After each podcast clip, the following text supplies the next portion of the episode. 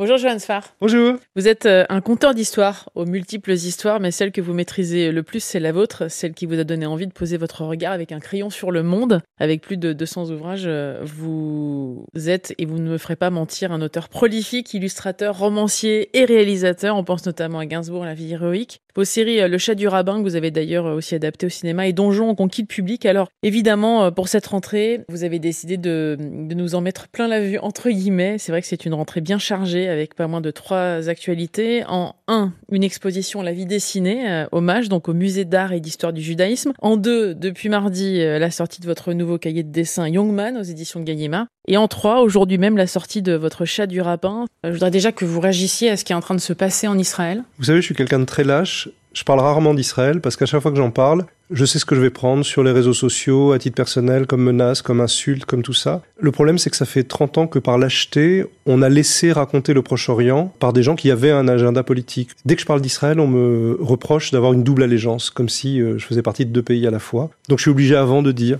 je suis un juif, de nationalité française avant tout. Mon grand-père a été nationalisé français pour service rendu à la patrie parce qu'il était les armes à la main. Et ma famille paternelle, ce sont des juifs d'Algérie, français, qui sont arrivés en métropole en 57 et une partie de ma famille paternelle est partie vivre en Israël, donc euh, tous mes cousins sont israéliens. Les jeunes gens qui ont envie d'aider la Palestine, qui rêvent d'un État palestinien, se rendent pas compte que le plus grand ennemi de cet État, c'est le Hamas. Là, on est au-delà du terrorisme. Là, on est dans des massacres qui relèvent de ce qu'a été la Shoah par balle, des vieilles dames qu'on va chercher dans leur lit, des jeunes filles qu'on viole et dont on exhibe le cadavre, des enfants juifs qu'on amène à Gaza et avec lesquels on joue devant une caméra. Là, on est dans un pogrom et on est dans quelque chose qui relève d'une haine du juif qui dépasse même l'intérêt de la rue palestinienne. Là, le but, c'est pas de se libérer, le but, c'est pas d'avoir un État, le but, c'est de tuer tous les juifs. Ce qui me fait honte, moi, c'est que depuis la France, nos influenceurs qui signent tous les jours pour toutes les grandes causes sont d'un silence terrible. Et dès que j'ai le malheur de parler d'Israël, on me dit, mais tu es insensible à la souffrance palestinienne. Manque de bol, et ça m'a beaucoup coûté. Depuis 30 ans, je fais partie de ces juifs qui militent pour un État palestinien. Je suis un juif de culture arabe. On se ressemble énormément. Je milite pour qu'un jour, on vive en paix. À cause du Hamas, la paix vient de reculer, quoi, de 25, de 30 ans, et ça fera d'huile dans la région. Les silences et les lâchetés des jours qui viennent de s'écouler, ils se voient, ils s'entendent. Je comprends pas, par exemple, les militantes féministes avec lesquelles je suis de tout leur combat, quand elles voient ces jeunes femmes à qui on a arraché leur bébé, ces filles qu'on a violées et dont on voit les pantalons ensanglantés ou dont on exhibe le cadavre sur des 4x4. Dans ce cas-là, si ça, ça vous fait pas réagir, arrêtez avec Auschwitz. Arrêtez d'applaudir les dernières déportées qui restent. C'est trop de bonne conscience d'aimer les juifs en pyjama rayé ou à Auschwitz et de pas les aimer quand de temps en temps ils voudraient qu'on les tue pas. Qu'est-ce qu'ils ont fait les juifs? Pour qu'il y ait ce, ce manque de solidarité et singulièrement dans la jeunesse, je sais pas ce qu'on leur a fait dans le cerveau pour qu'ils soient pas capables de voir que ça c'est pas acceptable. Ce qui est fou d'ailleurs, c'est que quand on regarde bien, euh, ceux qui dirigent le Hamas aujourd'hui sont justement euh, d'une génération qui n'a pas connu la fondation et la création de l'État israélien, mais qui compte énormément aujourd'hui, qui sont à l'origine de ce déluge de roquettes, de massacres. Comment l'expliquer ça, Johan Sfar je sais pas, mais quand le Hamas est arrivé au pouvoir à Gaza, parce qu'il faut expliquer aux jeunes qu'il n'y a pas un seul Israélien à Gaza. Gaza est, est, régenté par le Hamas. Quand ils sont arrivés, leur première action a été d'abattre 120 ou 150 dirigeants du Fatah, dont dirigeants de l'autorité palestinienne. Le Hamas, c'est un État islamique où on jette les homosexuels des toits, où les opposants ou les alliés d'Israël sont tués et traînés derrière des motos. Donc c'est de ça qu'il est question. Le but du Hamas, il est avoué, c'est l'extermination de tous les juifs du Proche-Orient, et d'ailleurs peut-être hors d'Israël aussi, puisqu'il paraît que les juifs d'ailleurs sont aussi des cibles. Il est évident que face à ce programme, les Israéliens se bornent à dire on veut survivre. Des gens le déplorent, mais Israël est une démocratie. Et en situation de survie, on oublie de dire qu'Israël, c'est un pays qui a la taille des Alpes-Maritimes, qui peut être rayé de la carte en 24 heures. En situation de survie, oui, les citoyens vont avoir des réflexes sécuritaires, vont voter à droite, vont voter à l'extrême droite, pas parce qu'ils sont anti-arabes, pas parce qu'ils sont racistes, mais parce qu'ils ont peur de, de, ne pas survivre. Il y a une autre chose qu'on ne dit pas, c'est qu'Israël est à près de 40% un pays arabophone. Près de 40% des citoyens israéliens sont ce qu'on appelle des arabes israéliens. Ils sont présents à la Knesset, au Parlement d'Israël, et détail cocasse, lors de son précédent gouvernement, Benjamin Netanyahou avait même fait une coalition avec les seuls élus islamiques israéliens. Donc, je veux bien que ce soit une démocratie imparfaite, je veux bien qu'Israël ait des comportements euh, parfois révoltants, mais ça reste une démocratie dans laquelle, y compris les citoyens arabes, ont droit au chapitre. Et vouloir une justice dans le Proche-Orient, c'est pas vouloir l'extermination des Juifs comme on le voit depuis quelques jours. La vraie question, c'est effectivement comment régler ça. On a euh, des personnes qui vivent sur les terres, d'autres qui ont, se sentent chassées de ces terres-là, qui se retrouvent aussi face à des personnes sur d'autres terres qui conditionnent et qui accentuent la haine qu'ils peuvent avoir, Johan Sfar. On a l'impression que c'est inextricable. J'ai honte de de, réveiller la Bible, mais il y a certains passages bibliques sur l'Exode où on dit que certaines générations doivent laisser place à d'autres. Le préalable à toute paix, c'est la confiance. On voit très bien que dans les deux camps, alors là pour le coup c'est le seul domaine où j'envoie les deux camps dos à dos, dans tous les camps, à chaque fois que le camp de la paix a essayé de faire un pas en avant, le camp de la guerre a commis un massacre ou a commis une injustice pour qu'on en reprenne pour dix ans, pour qu'on en reprenne quand Rabin a été assassiné, tout ce genre de choses. Donc, je regrette ce que je vois quand je vais au Proche-Orient. Les gens de la rue ont hérité du pays où ils se trouvent, n'ont pas décidé parfois de vivre là et héritent d'un conflit qui les dépasse. Et les aspirations individuelles, c'est de vivre en paix, d'avoir des enfants, d'avoir une maison, d'être tranquille. Pour advenir à ça, il faut une confiance qui n'existe pas, il faut une confiance que le Hamas veut détruire, mais si les gens ne sont pas capables d'entendre qu'on peut être à la fois opposé à la politique de Netanyahou, opposé à un colonialisme agressif, qu'on peut être à la fois favorable à un, bonheur pour chacun, même si ça paraît illusoire, et opposé au terrorisme, et opposé au massacre, alors dans ce cas-là, on s'est endurci le cœur, comme dit la Bible. Pour terminer, euh, là on est, enfin c'est l'humanité face à la barbarie. Moi je. Est-ce que vous êtes inquiet, vous qui êtes papa d'ailleurs, euh, parce que on pense évidemment à nos enfants, euh, Johan Sfar. Moi, j'ai peur des caricatures qu'on a partout. Parce que quand on explique que les gens qui ne peuvent pas traiter le Hamas de, terroristes, euh, évidemment, souhaitent la mort des juifs, moi, je les trouve aussi très racistes sur le monde arabe et le monde musulman. Parce que si ces gens s'imaginent que le monde arabe et le monde musulman, ce sont les mollahs d'Iran et que c'est le Hamas, dans ce cas-là, ce sont des islamophobes et ce sont des arabophobes. Parce que moi, finalement, par mes racines algériennes, je suis de culture arabe. J'ai grandi avec des arabophobes, j'ai grandi avec la cuisine, la nourriture, tout ça. C'est une culture qui vaut bien mieux que ça et qui souffre de ça. Et je vais vous dire une chose qui m'a énormément touché. Les seuls qui m'ont écrit de longues lettres par rapport à ce qui se passe en Israël en ce moment, ce sont des amis iraniens.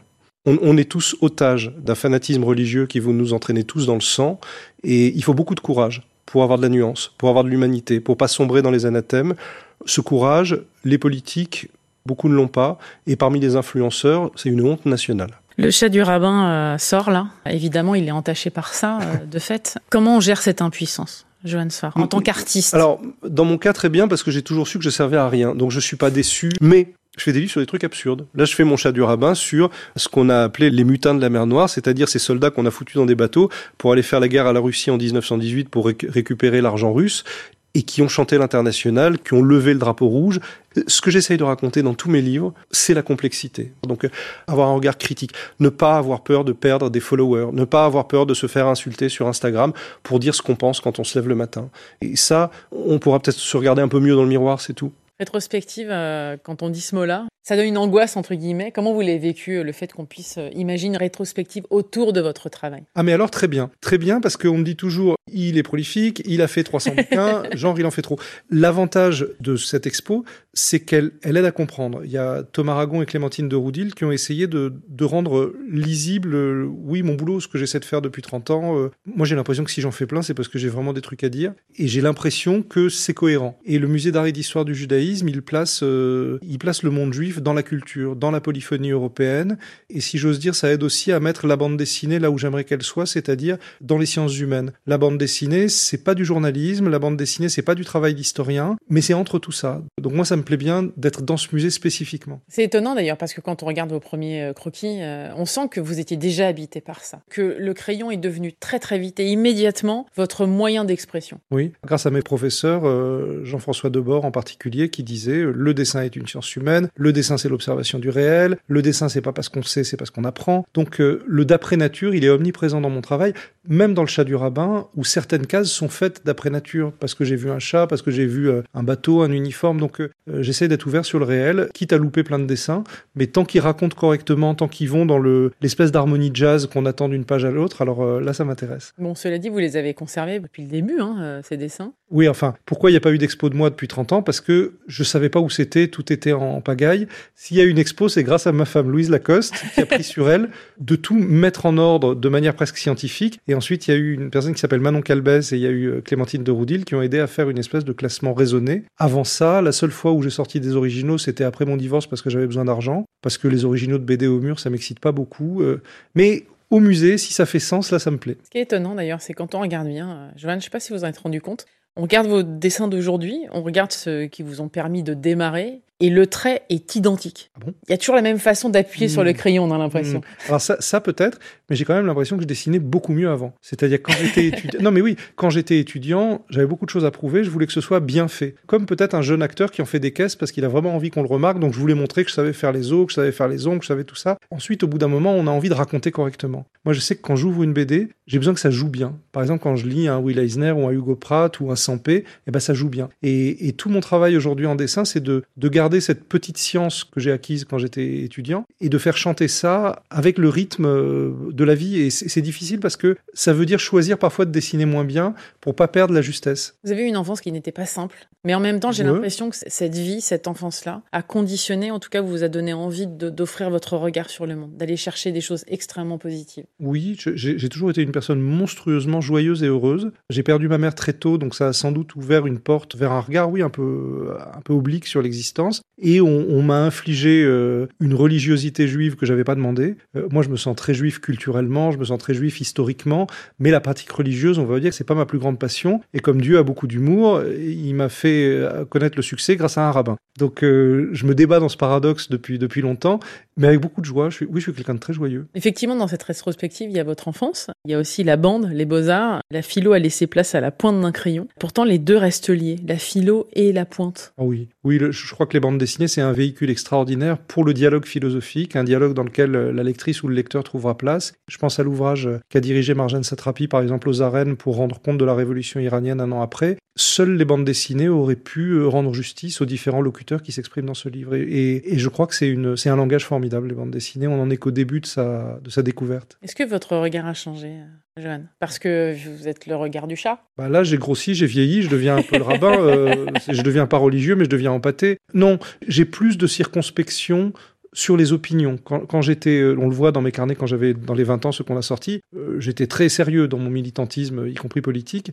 Aujourd'hui, euh, j'ai plus beaucoup d'espoir sur l'espèce humaine, donc je la regarde avec amusement et j'en attends pas beaucoup. Ça, c'est un grand secret du bonheur. Quand on n'attend pas grand-chose de ses semblables, on les regarde avec amusement, puis c'est tout. On- Moi, je dis plus jamais à quelqu'un, tu m'as déçu. Je crois qu'il y a très peu d'êtres sur cette planète qui sont capables de me décevoir. Ça, c'est fait, ça. Qu'est-ce qui fait que vous êtes euh, aussi euh, prolifique? Qu'est-ce qui fait que vous ayez toujours envie de créer tout le temps, tout le temps, tout le temps, à, se demander si vous dormez la nuit? Enfin, C'est impressionnant. Est-ce que vous posez des questions là-dessus ou pas? Après quoi vous courez, Johan Sfar Non, je suis pas très fort en vraie vie et, et j'adore le dessin. Et c'est un plaisir, c'est pas une fuite, c'est pas une névrose, c'est un plaisir total de dessiner, d'écrire, de raconter. Euh, je- ma journée est pas complète si j'ai pas pu dessiner. Et si- d'ailleurs, si on m'interdit de dessiner, je deviens fou. Quand il y a eu des tournages de films, euh, il fallait que j'ai un carnet, il fallait que je dessine. Euh, Je suis encore plus insupportable quand je dessine pas. Il y a le travail de mémoire aussi. Je crois que c'est vraiment ce qui, ce qui vous définit le plus, de redonner la mémoire à celles et ceux qui l'ont oublié. Le chat du rabbin, ce, douzième bébé, c'est un peu ça, Johan. Là, il y, a un- il y a un sujet qui me passionne, j'avais en tête depuis 15 ans. Transmettre la Grande Guerre. Oui, mais c'est pas la Grande Guerre, c'est qu'est-ce qui s'est passé à Odessa en 1918, quand la marine française et d'autres a décidé de continuer la guerre contre la Russie parce qu'on voulait se faire rembourser l'emprunt russe et que dans les bateaux, parmi les matelots, eh ben, il y avait plein de soldats maghrébins. Il y avait euh, des juifs, des arabes, des, des- des noirs qui attendaient là. On leur faisait des tracts euh, marxistes en arabe pour qu'ils comprennent, et les gradés leur disaient euh, bats-toi contre tes camarades, et eux ils étaient au milieu. J'ai trouvé que ça faisait tellement sens, que c'était tellement intéressant. Je me suis dit, euh, les juifs dans les armées colonisées, qu'est-ce que ça donne?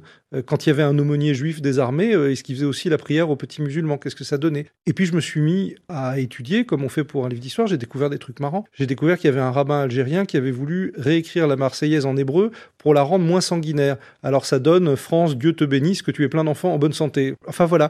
Mais souvent quand je travaille sur quelque chose, c'est parce que je connais pas, parce que j'ai envie de me documenter, et histoire de pas travailler pour rien, j'en fais un livre. Je peux pas spolier, mais il y a quand même un- une énorme trahison Ah dans ce nouveau ah, bébé. Oui, parce que tout, tout ça, enfin tout ça, c'est basé sur les racontards d'anciens combattants. C'est le, le chat se demande qu'a fait son maître pendant la guerre. Alors, on va pas tout vous raconter, mais on le voit déjà sur la couverture. Il y a un autre chat. À la base de ça, il y a cette chanson d'Yves Montand que j'aime beaucoup. Je crois que c'est Jacques Prévert qui l'a écrite. C'est le chat de la voisine. On lui parle de tous les malheurs, la faim, les massacres et ça. Et on lui dit, mais toi, t'es juste bon à chanter le chat de la voisine.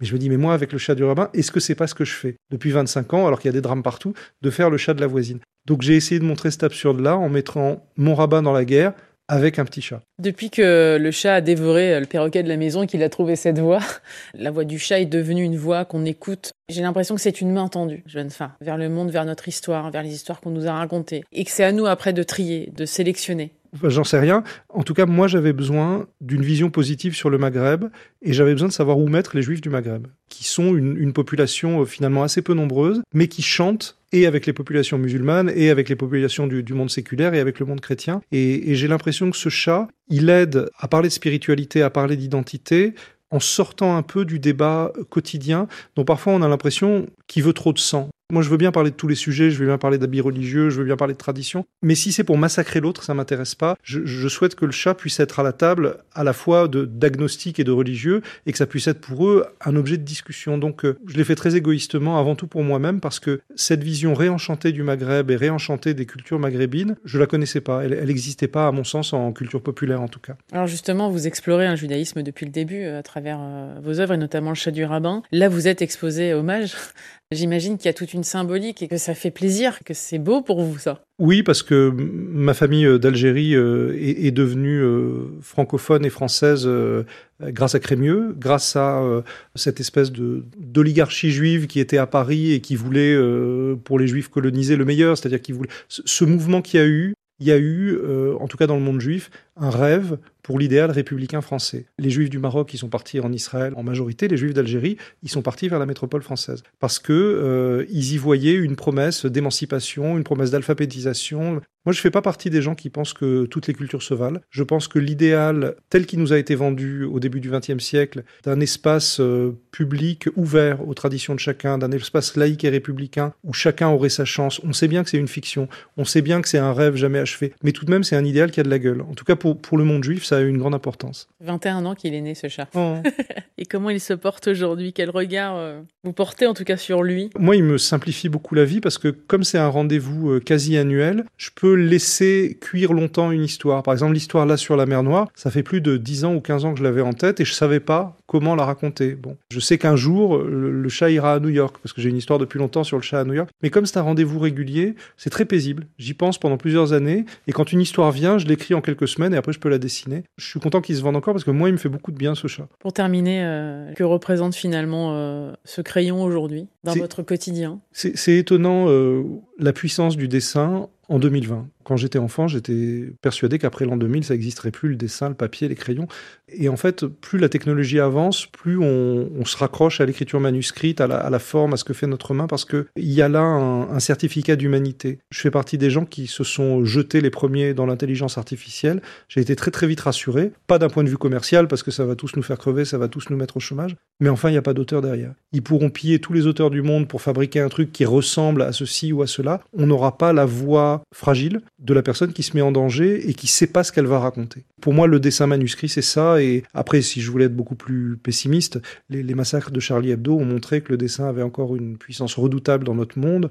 Malheureusement, sur cet aspect-là, je crois que c'est un échec. Sur cet aspect-là, la, la, Kalachnikov gagne toujours face au crayon. Euh, moi, j'ai la chance, je crois pas que ce soit une lâcheté, j'ai la chance de m'exprimer dans un domaine peut-être plus familial, peut-être moins conflictuel, mais je voudrais garder toujours la, liberté que j'ai aujourd'hui de raconter euh, ce qui me passe par la tête. Est-ce que justement votre grand-mère euh, ne perdure pas grâce à vous? Bien sûr, bien sûr, pour, pour mes enfants qui l'ont pas connue, pour un type de femme qu'on voit plus aujourd'hui, c'est-à-dire qui porte toute sa famille, qui a toutes les casquettes et qui, et qui feint de jouer le rôle d'une société patriarcale, mais qui en, réalité euh, porte tout le monde, euh, y compris dans, ses défauts, parce qu'il y avait une violence chez ma grand-mère aussi. Donc oui, c'est un peu Zlabia, ma grand-mère. Merci beaucoup, Jeanne Sfar, d'être passée dans le monde d'Elodie sur France Info. Alors l'actualité, on va la résumer. Rétrospective, exposition, euh, la vie dessinée, hommage, c'est jusqu'au 12 mai 2024. Votre nouveau cahier de dessin Youngman aux éditions Gallimard est disponible, comme le petit dernier du chat du rabbin, le numéro 12, la traversée de la mer Noire chez Poisson Pilote. Merci beaucoup. Merci.